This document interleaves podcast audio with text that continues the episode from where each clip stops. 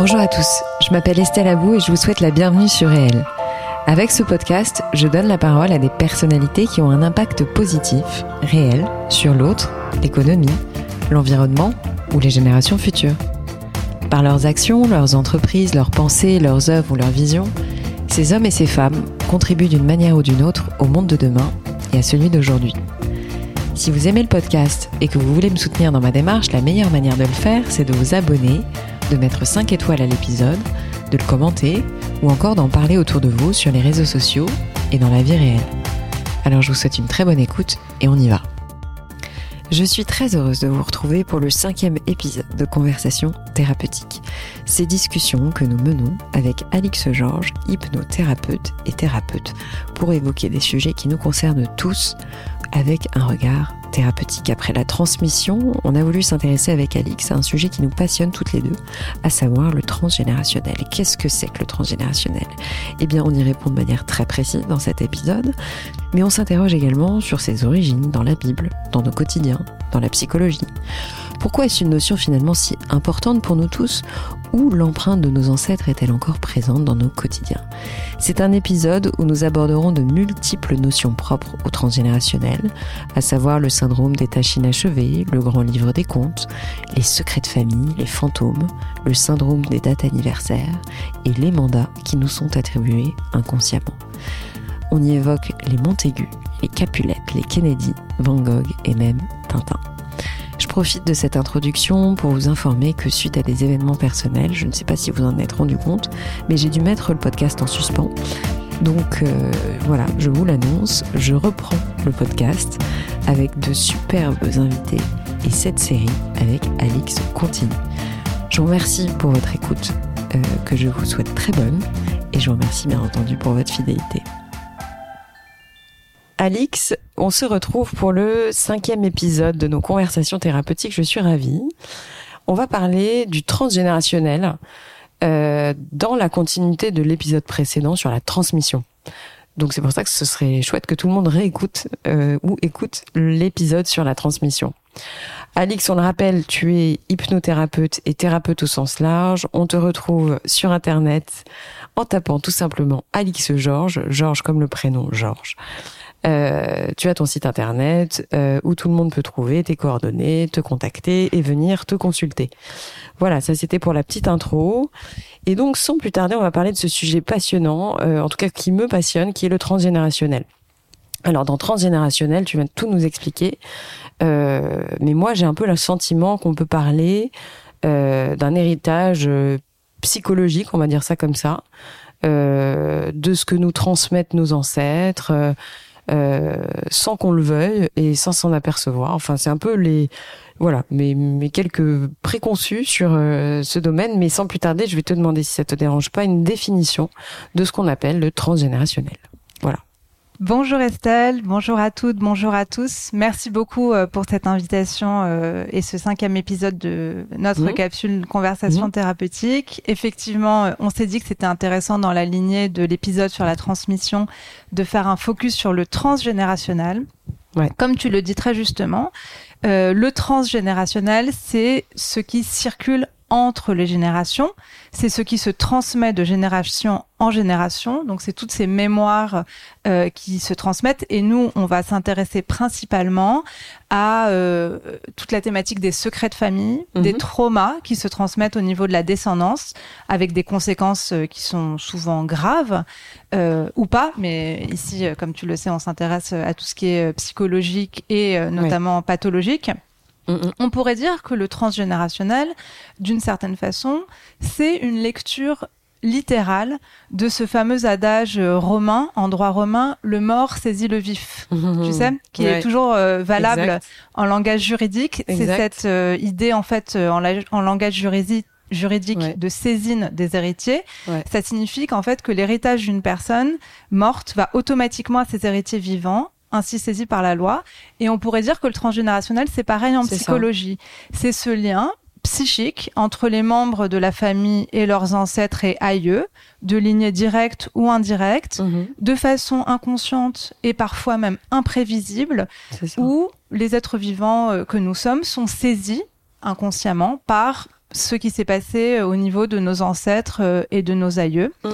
Et nous, ce qu'on va étudier aujourd'hui, c'est ce qui, ce sont donc principalement les traumas et les secrets de famille qui sont restés occultés, qui ont été non transmis. Et c'est quand c'est non transmis, quand c'est occulté, ça va être toute la thématique mm. d'expliquer en fait euh, aux auditeurs que c'est important de verbaliser en fait ce qui se passe, euh, que ça favorise des troubles de la communication, des troubles de la symbolisation et de l'imagination dans les familles. Et c'est ça qui crée du symptôme. Toute l'idée, c'est de se libérer de cet héritage quand il est négatif.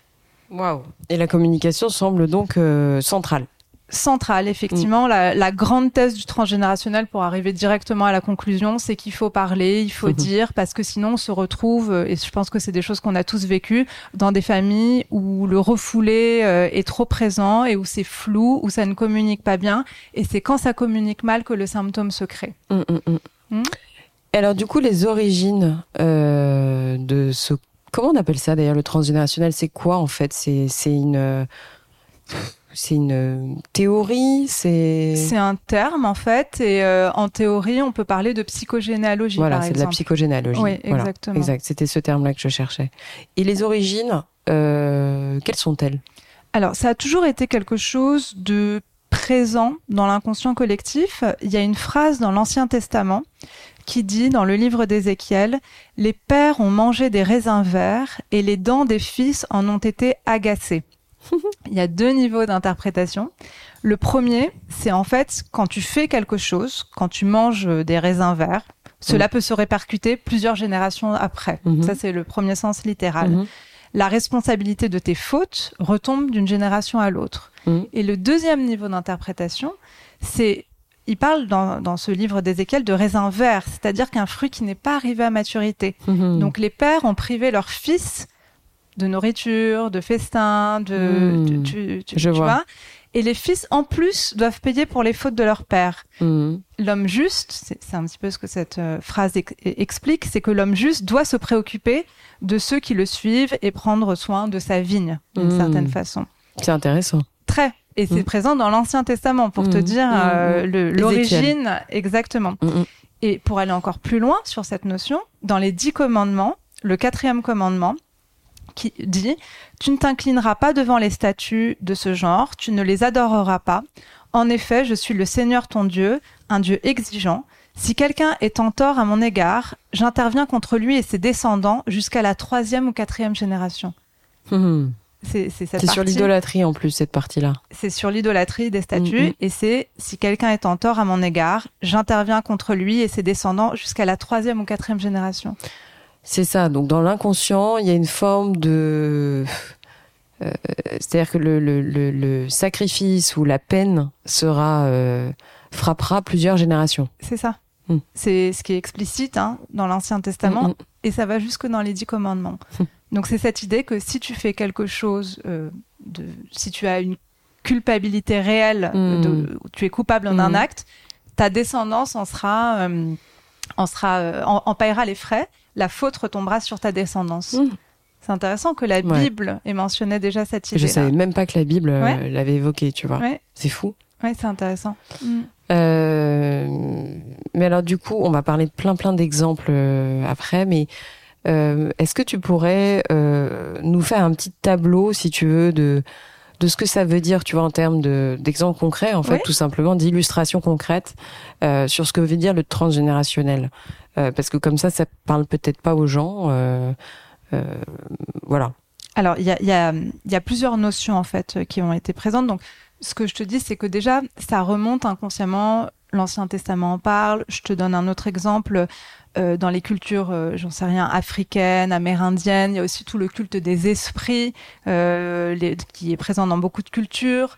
en France, nous, on connaît aussi tout le culte de l'aristocratie, par mmh. exemple avec l'importance du mmh, blason. Mmh, ce, ce, petit préambule pour t'expliquer que on le sait en fait inconsciemment, l'être humain le sait que tu es dans ta lignée, tu vis dans ta lignée et que cette lignée circule de façon encore active à l'intérieur de, de ta psyché. Ce qui s'est passé ensuite, euh, c'est que Freud euh, donc a amené l'avènement de la psychologie. Il l'a beaucoup centré sur l'individu. Donc Mhm. toute cette idée en fait euh, d'appartenance à la lignée a été un petit peu occultée au Mhm. moment de l'avènement de la psychologie. Bien sûr. Et en France, c'est Françoise Dolto qui a été la première du monde psychologique à s'intéresser à la famille, notamment parce qu'elle s'intéressait au monde des enfants. Et c'est en s'intéressant à la famille que toute la psychogénéalogie a pu naître. Mm, Tu, mm, tu- tu vois ouais, très bien. ça et au XXe siècle, comme tu le sais, le XXe siècle a été marqué par la Shoah. Et en fait, les psychiatres et les psychologues ont pu s'apercevoir également, parce qu'ils l'ont vu en fait, qu'il y avait un phénomène de transmission de trauma Mm. qui passait de la première à la deuxième et à la troisième génération.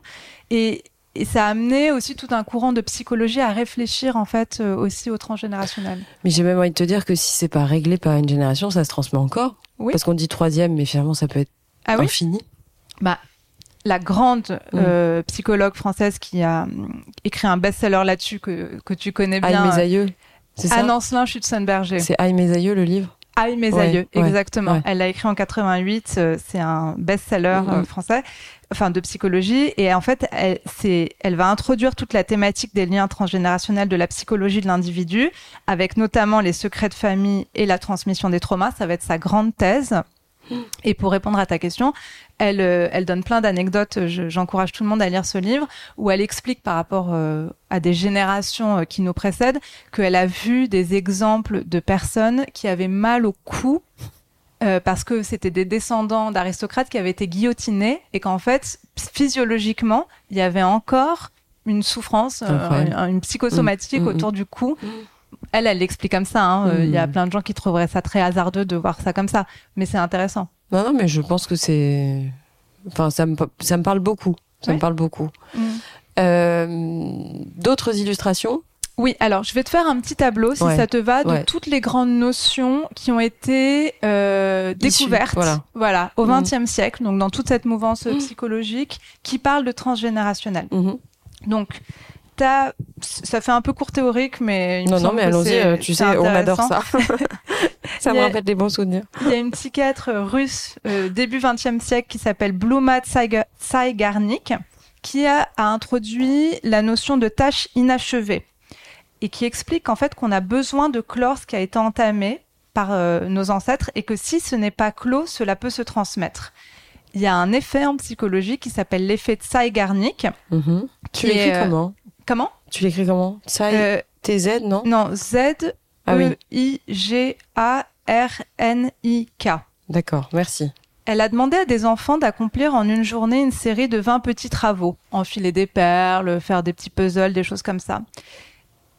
La moitié ont été terminés, la moitié ont été inachevés. Mhm. C'était fait exprès. hein. Quelque temps après, elle leur a demandé d'indiquer les tâches qu'ils avaient eu à exécuter. Celles qui n'avaient pas, qui n'avaient pas pu être terminées étaient deux fois plus souvent mentionnées et citées par les enfants que les autres. Mhm. Comme si l'inachèvement d'une activité Mhm. entreprise créait une tension durable avec une empreinte. Et en fait, elle a plugué ça sur euh, le transgénérationnel, sur nos aïeux. En fait, ce qui n'a pas pu être achevé, par exemple, Ça les deuils plus. non faits, Mm. euh, quelque chose qu'on voit très très souvent, euh, tous les scénarios répétitifs qui vont se pro- reproduire sur plusieurs Bien sûr. générations, créent une tension en fait à l'intérieur de l'individu qui va se reporter, se reporter, se reporter. C'est la fameuse euh, transmission. Comment Et se reproduire la plupart du temps. c'est exactement Mm. ça. Donc ça, c'est l'effet de Zeigarnik et Mm. euh, le, syn- le syndrome des tâches inachevées. Mhm. Euh, et effectivement, bon, toute la théorie de la psychologie, c'est que quand tu parles, quand tu permets à la personne de s'exprimer, de trouver du sens, tu termines, tu clôt le traumatisme ou le deuil, et ainsi, le symptôme va s'arrêter. Mais c'est dingue parce que tu sais, quand euh, je t'écoute parler, je pense à des familles entières euh, qui parfois euh, ne veulent pas parler d'un, je sais pas, d'un grand-père décédé. Oui. euh, j'en connais, hein, Mais, mais j'en mais connais plein. Extrêmement Et on sait présent. pas qui il était, on sait Mhm. pas ce qu'il a fait, on sait pas comment il est mort, comment il a vécu. Enfin, Oui. et, et, et je me demande si on peut, comment dire, construire une famille là-dessus. Tu vois, on peut. Mais est-ce que à un moment ou un autre, ça, il n'y a pas une partie de truc qui explose, tu vois Enfin, Bah, à mon sens, oui, on peut. dans Ouais, mais bien sûr. quelque Non, mais- peut, peut vivre. mais après, à un moment, euh, ça, ça doit forcément se rejaillir sur, enfin, ça, ça doit rejaillir sur quelque chose, tu vois. Oui. Enfin, je pense à un grand-père, par exemple, où c'est pas si lointain que ça, tu vois. Oui. Euh, c'est quand même pas euh, l'arrière-arrière-grand-père ou, euh, Donc voilà, c'est lever des secrets et peut-être donc utile, c'est ça qu'on peut retenir. Enfin, lever les secrets par la communication est non seulement utile mais fondamental. C'est fondamental. Mm. En fait, toute la toute la théorie de la psychogénéalogie, c'est que ce qui est important, c'est pas tant le secret, c'est pas tant le trauma en tant que tel, mais la manière dont il va ou pas s'élaborer dans la famille. S'il n'est pas élaboré, le secret de famille euh, va devenir un travail impossible qui va circuler. Tu mmh. vois ce que je veux dire dans la famille? C'était Freud qui disait ce que la bouche tait s'exprime par les doigts. Et en fait, ce qu'il explique dans la notion s'exprime par les doigts, ce sont tous les actes manqués, les somatisations, les répétitions, ce que tu dans ne dis pas. Se répercute dans ton action ou dans ta non-action, quoi. Dans les faits. enfin, dans les faits. Exactement. Ce que tu ne dis pas, euh, tu le captes, tu le ressens, ça se traduit, c'est ce qu'ils appellent en impensé. C'est un refoulé familial qui va se balader euh, ça passe d'un oncle à un neveu, euh, mm. d'un grand-père. C'est assez aléatoire en fait mm. la façon dont ça circule. Mm. Après, ils l'ont théorisé euh, en disant parfois ça va dépendre du prénom que tu vas donner. Il y a une famille très intéressante pour ça, qui est la famille Kennedy, mm-hmm. qui est la famille, la saga du XXe siècle qu'on pourrait étudier dans tous ces recoins généalogiques qui parlent de transgénérationnel. dans la famille Kennedy, il y a beaucoup euh, de membres de cette famille qui s'appellent John, Patrick ou Joseph. Donc tu as toute cette circulation de prénoms, par exemple, tu vois, qui circule. Euh, tu as...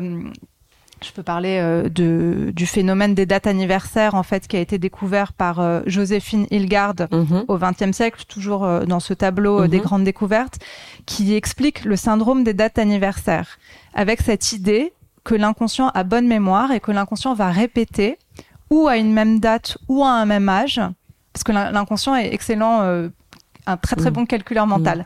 Il va répéter ou au même âge ou à la même date des événements qui ont été euh, produits euh, par mm. les aïeux. Je te donne l'exemple de l'assassinat de John Kennedy. John Kennedy, donc, 63, 62, je sais plus. Il est mort le 22 novembre 1963. Voilà. Il est mort le même jour que son bisaïeul, donc c'est arrière-arrière-grand-père, Patrick Kennedy. C'est pas vrai. Qui a été, qui est né en Irlande et qui a été le premier Kennedy à avoir migré aux États-Unis. Donc c'est lui le fondateur de la branche américaine de la famille Kennedy. Il est mort le même jour que cet homme. Tu vas me dire c'est un hasard, euh, Kennedy s'est fait assassiner. Non, euh. peut-être que son assassin a choisi la date exprès, je sais pas.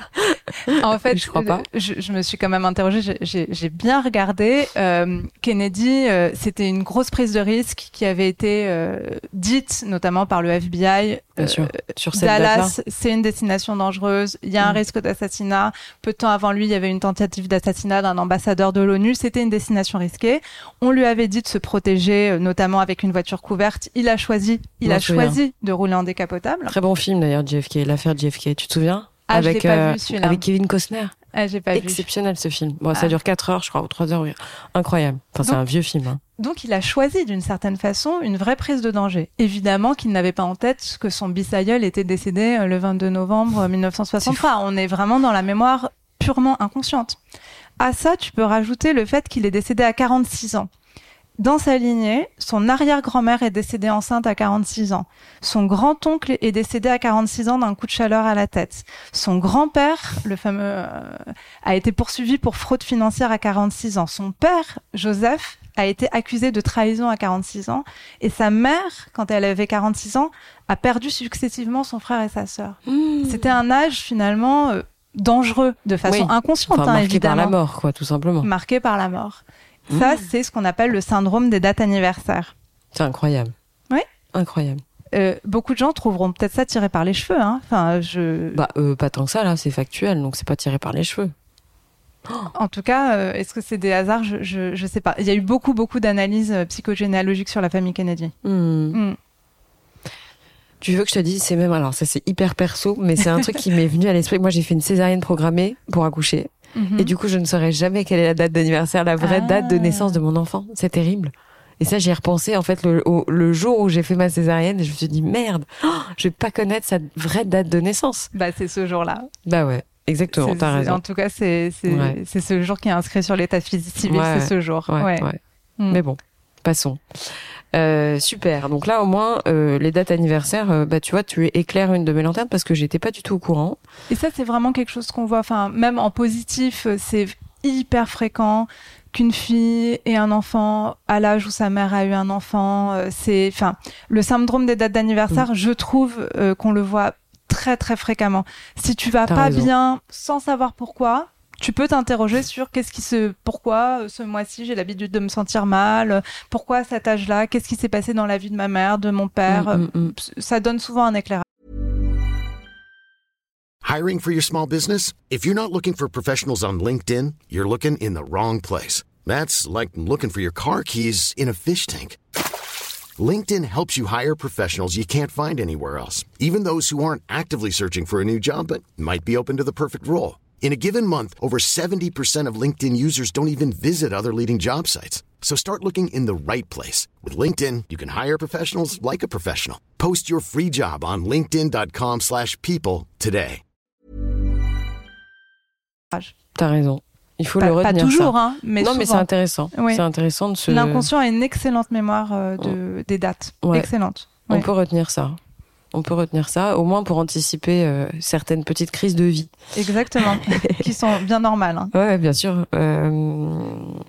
Et du coup, euh, on continue sur sur la théorie ou est-ce qu'on passe aux exemples un peu plus concrets Bah, écoute, je propose de te parler, si ça te va, encore un tout petit peu de théorie. Avec plaisir. T'as au XXe siècle un psychologue, psychiatre roumain américain Ivan Bozormeninagi, pionnier de la thérapie familiale et psychogénéalogie. Je te demanderai pas de les plaire, je les mettrai dans les notes. Vous regarderez sur internet. Alors lui, il parle du phénomène des loyautés familiales invisibles, donc qui nous font répéter les symptômes, les traumas. Et il parle d'une autre notion très intéressante, le grand livre des comptes. Ah. Le grand livre des comptes, c'est cette notion de dette qui se transmettent dans la famille. Comment ça circule? Est-ce que tu es créditeur? Est-ce que tu es débiteur? Donc ça, ça renvoie complètement à notre épisode précédent. Complètement. Mm, mm. Est-ce que tu as été victime d'injustice? Est-ce que tu as commis des injustices? Est-ce que tu as des obligations? Est-ce que tu as des mérites? Quelle est ta place? Et en fait, c'est cette histoire que... Euh, qui est souvent dite en psychologie qu'on a tous une calculette inconsciente dans la tête. Sûr. Que on tient un grand livre des comptes par rapport à l'oncle, au cousin, euh, au clan d'en face. Il y a un exemple euh, très intéressant. Euh, enfin, il explique que c'est répercuté de génération en génération dans les familles et qu'en fait, au bout d'un moment, mais ça c'est toute la théorie psychogénéalogique, c'est que ça devient flou et rien n'est clair. Et il y a un exemple très intéressant qui est l'exemple de Shakespeare dans Roméo et Juliette, les Capulet et les Montaigu. Hmm. Ils se détestent, hmm. mais ils ne savent plus pourquoi. C'est ça. Tu, tu vois ça, c'est incroyable. Tu perds l'origine des choses. Exact. Et ça, bah, ça crée euh, la tragédie de Roméo et Juliette. Shakespeare l'avait bien vu. Ouais. C'est vrai, t'as raison. Ouais, t'as raison de le citer un exemple. C'est complètement un exemple euh, très concret. Parce qu'en fait, je pense foncièrement que quand tu entends des conflits quand t'es enfant, mm. quand tu sais qu'il y a un conflit entre tes oncles, entre, entre je sais pas, ton père et, et ses frères, ou entre euh, ta mère et ses sœurs, mm. ou autre, euh, bah, inconsciemment, tu imprimes ce truc-là, c'est-à-dire que ça ah, rentre dans ta vie. Alors que si tout va bien, euh, bah, t'en parles pas, donc ça n'existe pas, donc il n'y a pas de raison en soi mm. que ton petit esprit enfant note ah tiens conflit existe. Bon, mm. alors que si, euh, parce que c'est ça le truc, c'est que la surcommunication peut être dangereuse aussi. C'est ça que je veux dire. Tu vois? Complètement. C'est un peu mon sujet sur. Euh... Ça, Anne Ancelin Schutzenberger, sur euh, la notion de secret, elle est mm. hyper claire elle précise qu'il y a des secrets qui sont normaux, qui sont sains, que chacun a le droit à son jardin secret, à sa vie privée, même en famille. Exemple basique, mais le faut, hyper important de répéter les couples ont le droit à leur secret d'alcove. Bien sûr. Ont le droit à la pudeur. Les parents qui sont trop intrusifs, qui veulent connaître tous les secrets de leurs enfants, sont des parents toxiques, mmh. néfastes. Hein? Le, la quête de transparence à tout prix, on sait que c'est toxique. Mm, mm, mm. En revanche, je te donne des exemples de secrets toxiques. Cacher aux enfants la mort d'un parent ou d'un grand-parent. C'est un secret toxique. Bien sûr. Euh, ne pas communiquer sur une séparation. ne pas communiquer sur une maladie. Ne pas communiquer sur le fait, j'en sais rien, qu'il y a un membre de la famille qui a été en prison à un moment. Bien sûr. Ne pas communiquer, ça malheureusement, c'est des choses qui existent encore sur les adoptions. Mais attends, tu dis un truc très juste là, sur les parents toxiques. C'est hyper important ce truc de transparence. Parce qu'en fait, on est dans une génération là, et ça me, ça m'interpelle beaucoup ce que tu dis parce qu'aujourd'hui, mine de rien, avec les réseaux sociaux, ta mère ou ton père est au courant. Enfin, si on te suit, enfin, si Mhm. t'as tes parents qui te suivent sur Instagram ou inversement, si toi tu suis tes parents sur Instagram, Oui. de fait, t'as un accès finalement à bah, ce que quelqu'un va vouloir montrer, mais ce qu'il a peut-être pas forcément envie. De... Enfin, tu vois, il y a une Oui, sorte de, d'accord. de, de- d'excès de transparence. Oui, mais il y a aussi des parents qui se plaignent, et je trouve à juste titre, c'est sur cette transparence à tout prix, euh, qui ne sont pas d'accord avec, tu sais, aujourd'hui, le fait que les bulletins ou toutes les notes ou- sont accessibles. sont accessibles en live tout le temps. Ouais. J'en sais rien, si ton enfant a séché un cours, tu Je reçois tout de suite un texto. euh, le, le logiciel là, mais je, je vois très bien de quoi tu parles. C'est ça, il faut que les enfants, euh, j'encourage évidemment personne à sécher les cours, mais il faut que les Prennent enfants, la responsabilité de le dire. Ou pas en fait, ils ont le droit de cacher des trucs à leurs parents, ils ont le Mm. droit de faire n'importe quoi. On, on en parlait la dernière fois de la crise d'adolescence, c'est important d'avoir ce moment de repli, de rébellion pour se construire. Non, mais même qu'ils fassent le choix, en fait, de le dire Oui. ou de pas le dire, quoi. Complètement. Mm, mm. Mm. C'est ça, parce que le fait de tout mettre tout de suite sur le- la table, forcément, ça les responsabilise pas non plus, quoi. C'est ça, et ça floue euh, le phénomène de dialogue et de parole et de communication, puisque il y, y a un biais de départ. C'est ça. Ouais, et puis en plus, ça met même le parent dans une situation un peu inconfortable, finalement. Très, Bah oui. complètement d'accord. Parce que ça Ouais. se trouve, il a pas envie de le savoir. Enfin, je sais pas, Mm. moi, tu vois, où il a Oui. envie de le savoir, mais autrement, enfin bon, t'as raison. Euh, et comment ça s'appelle ce truc? Mais je, je vois très bien euh, de quoi tu parles. Euh, non, mais c'est important, c'est ce sujet de, de, de juste milieu. Exactement. Voilà, c'est vraiment ça qu'il faut essayer de de- d'extraire comme euh, substantifique moelle, c'est d'essayer de trouver cette, ce juste milieu entre la communication, mais pas la surcommunication. Oui. Surtout pas euh, de transparence extrême euh, à tout prix. Mais euh, voilà, dire les choses dès lors que c'est un fait objectif, on va dire ça comme ça. voilà, il faut le dire, il faut l'éclaircir. Oui. Et éviter le phénomène des secrets de famille. Donc, euh, Mm. je, retourne à la théorie. Ouais, ouais, ouais. Donc, cette notion de secret de famille a été euh, élaborée par un couple euh, franco-hongrois du XXe siècle, Nicolas Abraham et Maria Torok. En fait, ce qui explique, euh, eux, j'aime bien cette notion, ils parlent de fantômes euh, pour parler de secrets de famille Mm. et ils parlent de cryptes, en fait, des fantômes qui sont encryptés, pour parler du fait que ces secrets de famille sont enfermés et deviennent des impensés qui vont ressortir plus tard. En exemple de secret de famille, il donne par exemple, j'en sais rien, assassinat, mort suspecte, maladie, faillite honteuse, adultère, qui sont transmis d'une génération en génération. Mm. Et ils expliquent, je cite, que ces fantômes parlent pour les gens à la façon d'un ventriloque et agissent à leur place. Mais je trouve ça très vrai. T'as tout à fait raison. Euh, Tous ces actes manqués, tous ces symptômes répétitifs, on ne sait pas d'où ça sort. C'est tellement vrai. C'est exactement cette notion de fantôme, de secret de famille. Et tu sais pas pourquoi. Et tu sais pas pourquoi. Mm, mm, mm, Didier Dumas, qui était un proche de Dolto, qui vraiment dans la lignée des secrets de famille, euh, deuxième partie du XXe siècle, euh, va parler, lui, du phénomène que je trouve aussi très intéressant des mâles morts, de tous ces personnes dans, dans nos familles euh, qui sont mortes de qui sont mal mortes en fait C'est-à-dire? Par exemple assassinat par exemple Oui, de mort non naturelle, ouais. suicide, Enfin, on dit ça comme ça. Mm. Shoah notamment. Enfin, il s'est beaucoup intéressé aussi euh, au phénomène de génocide. Et en fait, tous les malmorts vont traîner d'une certaine façon et se réveiller Mm. une ou deux générations après avec euh, des souffrances. Et il parle aussi par rapport euh, à cette notion de malmort de toute la dimension collective qui est liée au pays pour le coup. Mm. Avec, on sait par exemple que l'Allemagne, suite à la Shoah, a fait tout un énorme travail de, De mémoire. mémoire. collective. Tu vois, qui sont Mm, liés à mm. l'histoire de notre propre Mm, mm, pays. mm, mm, mm, mm. Mm. Ouais, mais à l'échelle d'une famille, c'est. euh, Mais c'est essentiel. C'est euh, ouais, mais c'est fou comme les gens ne. euh, J'arrive pas à savoir si les gens ont conscience de ça ou pas. Mais En à fait, quel âge? Il y a beaucoup de. hum, Ce que, j'entends souvent, c'est c'est pas la peine de le dire, c'est bon. on L'autre ne va pas s'en rendre compte. C'est ça. Il vaut mieux le taire. Ça sert à rien de remuer le passé. Ça sert à rien d'aller fouiller. Ouais. Alors qu'en fait, C'est pas dans cette optique-là qu'il faut le faire. C'est pas dans le. Enfin, je veux dire, il y a un côté honteux et tabou, quoi. Ah oui. Mm. Et puis il y a la culpabilité, la colère Mm, mm, qui traîne. Et en fait, plus tu ne dis pas, plus ça va ressurgir euh, et rejaillir sur la descendance. Je te donne un exemple. Vincent Van Gogh. Oui. Hein Euh, Qui s'est coupé Van- l'oreille. Comment Qui s'est coupé l'oreille. qui s'est coupé l'oreille, qui s'est une vie euh, atroce. euh, et qui est par ailleurs un des plus grands artistes euh, Bien sûr. du XXe siècle, euh, 19e siècle. Euh, Vincent Van Gogh était un enfant de remplacement. Ça Ah. explique toute cette notion de, de, de non-circulation d'informations dans une famille. Mhm. Vincent Van Gogh est né le 30 mars 1853, un an jour pour jour après un frère aîné mort-né qui s'appelait, comme lui, Vincent Willem Van Gogh. C'est-à-dire que un an avant lui, sa mère a accouché d'un bébé mort-né qui s'appelait Vincent Willem Van Gogh. Un an après, Vincent Willem Van Gogh, euh, qu'on connaît tous, est euh, né. né. Et en fait, il va passer tous ses anniversaires au cimetière. Où il, va oui, où il va accompagner sa mère devant la tombe d'un autre Vincent Van Gogh, né le même jour que lui, un an avant. Mais t'es folle. Ben, deuil non résolu. Et surtout, elle ne lui a jamais vraiment dit. En fait, il savait sans savoir. C'est exactement cette notion que je t'explique. De ne pas élaborer le deuil, de ne pas élaborer le trauma. Donc, toute sa vie, il va avoir la, sen- la sensation de vivre la vie d'un mort qui n'a pas de place, qui n'arrive jamais à trouver sa place, avec probablement le sentiment de ne pas être le vrai Van Gogh, d'être un fantôme, un enfant de remplacement, qui n'arrive pas à trouver une place auprès de sa mère car celle-ci euh, est prise par un autre. C'est Il va incroyable. redécouvrir ce secret de famille bien plus tard à l'âge adulte quand il va passer au cimetière.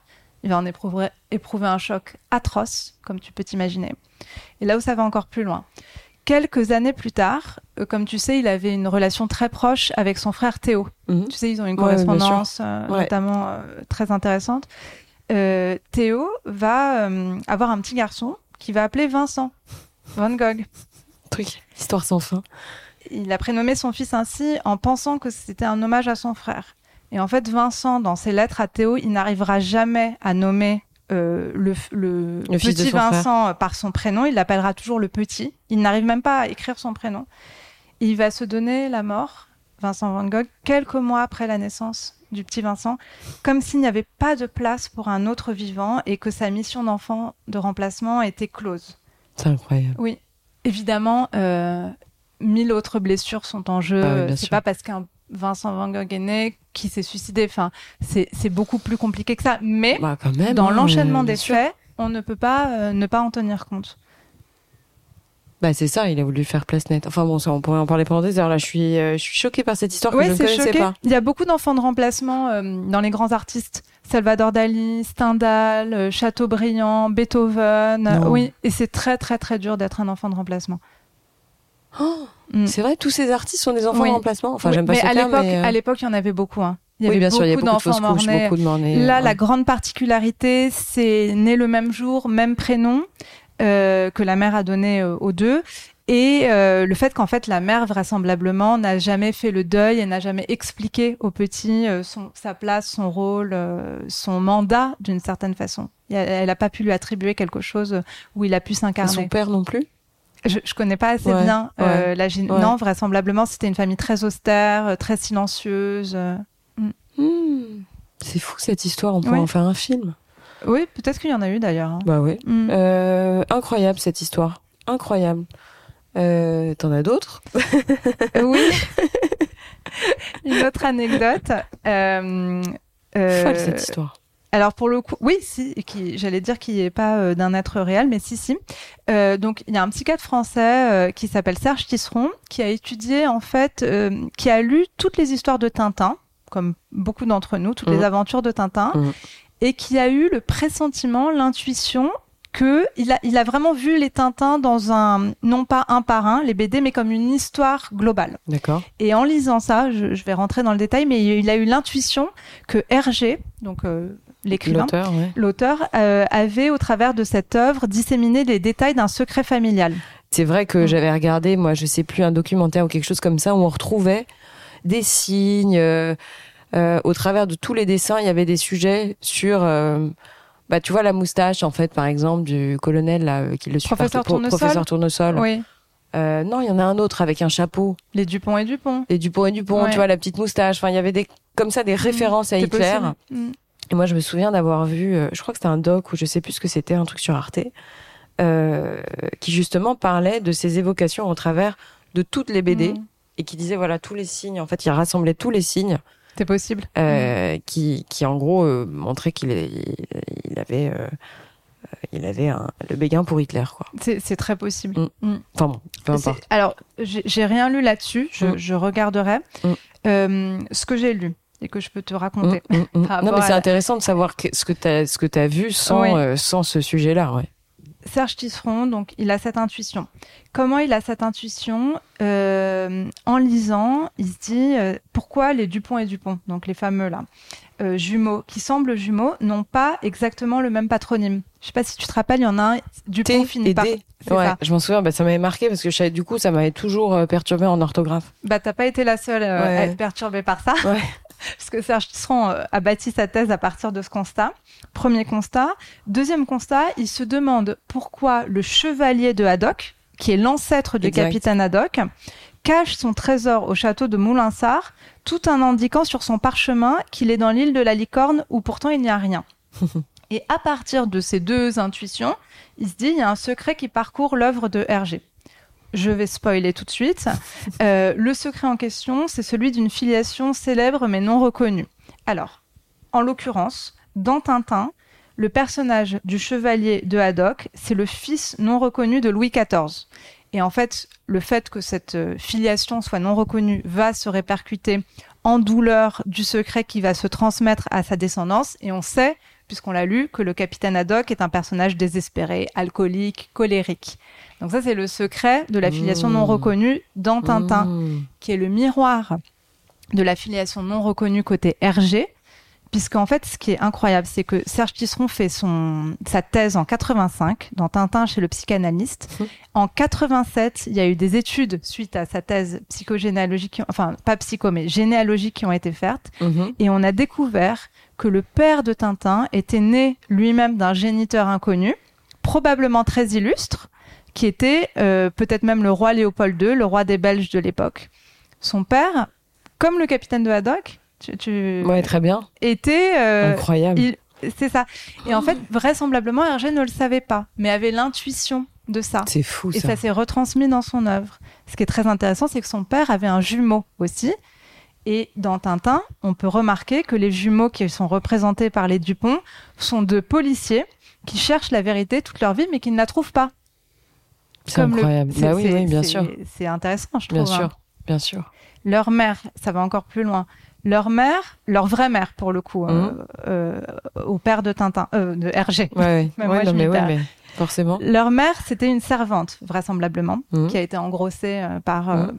ce personnage illustre, mais qui a dû garder le silence. Donc en fait, ils ont été élevés par une autre femme, qui était la femme riche, qui s'appelait Madame de Doudzelleux, apparemment. Et quand tu prends le seul personnage féminin de Tintin, c'est la Castafiore. La Castafiore. Et la Castafiore, elle a cette double face. C'est-à-dire qu'elle incarne très bien ce secret. C'est vrai. Elle est tantôt grande dame, comme Madame de Doudzelleux, et elle est tantôt humble servante, mhm. euh, séduite et abandonnée, C'est vrai. quand elle incarne la Marguerite de l'opéra de Gounod. Mm, mm, mm, tu vois, donc il a retransposé. C'est incroyable. Cette... Ouais. Sacré, tu te. Oui, oui, et Serge Tisseron, il a fait trois livres là-dessus. Serge hein. Tisseron, on le rappelle, ouais, Serge euh, Tisseron. Tintin chez le psychanalyste, Tintin et les secrets de famille, et le troisième, euh, je ne sais C'est hyper marrant. Enfin, c'est marrant d'analyser le transgénérationnel à travers Tintin. C'est chouette. C'est incroyable d'avoir eu cette intuition. Bah oui. Et il explique que Hergé ensuite a exprimé dans ses trois personnages principaux trois facettes de sa personnalité. Tintin, le découvreur d'énigmes, Haddock, le désespéré et excessif, et Tournesol qui est obnubilé par son travail pour y trouver refuge, comme Hergé. C'est fou. Ouais. C'est fou. Mm. Et c'est probablement pour ça aussi que c'est une œuvre euh, qui, est très puissante et qui a, euh, qui a pu marquer euh, beaucoup de monde. Parce qu'il y a une vérité qui s'y cache. Bien sûr. Mm. Bah, c'est comme les artistes que tu m'as cités. Oui, enfin, tous ces artistes-là qui mm. sont des écorchés vifs, c'est le cas de le dire, et qui ont donné naissance à des œuvres sans commune, enfin, sans précédent. Euh, je suis bluffée par tous ces exemples. Euh, honnêtement, là, je je m'attendais pas à ça. C'est top. Comme toujours, tu as tellement travaillé. euh, Alix, on arrive du coup à la fin de l'épisode déjà. Mhm.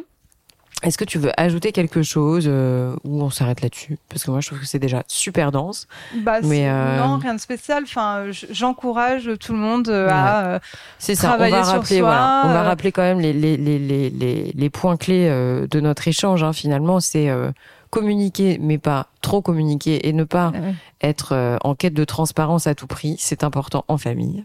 Comme ailleurs, hein, ceci dit. Oui. On peut aussi le transposer ailleurs. Totalement.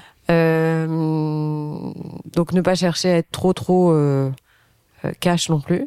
Ça, je le retiens pour moi. Accepter de fermer sa bouche de temps en temps. Euh, après, il y a le sujet effectivement euh, de toutes ces dates anniversaires, moi, qui mm. m'a beaucoup euh, marqué. L'enfant de remplacement. Voilà. On peut se demander quand même si on n'est pas un enfant de remplacement. À nos époques, on le sait plus. Hein. On le sait plus, tu crois? On le sait plus. Oui, c'est ça. C'est beaucoup moins fréquent. Ouais. Mm. Euh, voilà, et cette histoire folle là de Tintin que, qui me sidère, et puis euh, également Van Gogh. Bon, en mm. tout cas, euh, Alix, mille fois merci. Franchement, c'était un échange ultra intéressant. Je te remercie. On se retrouve pour un sixième épisode. et puis d'ici là, bah écoute, je souhaite à, à, tout le monde de te rencontrer autour d'une thérapie. Je redis qu'on peut te retrouver sur internet en tapant Alix Georges, Georges comme le prénom. voilà, thérapeute, hypnothérapeute au sens large. Merci Alix et à très vite. Merci beaucoup Estelle, merci à toutes, merci à tous. Au revoir. Ciao ciao. Voilà les amis, c'est la fin de cette interview. J'espère qu'elle vous a plu. Si c'est le cas, n'oubliez pas de partager l'épisode via les plateformes d'écoute comme Acast, Apple Podcast, Spotify ou votre application de podcast préférée. Le partage et la notation du podcast sont super importantes pour moi, donc je compte sur vous pour mettre des étoiles et des commentaires là où c'est possible. Pour vos suggestions d'invités, n'hésitez pas, je suis joignable sur le compte Instagram du podcast, Réel Podcast. Merci encore à toutes et à tous d'être de plus en plus nombreux à écouter Réel et à très vite pour un prochain épisode.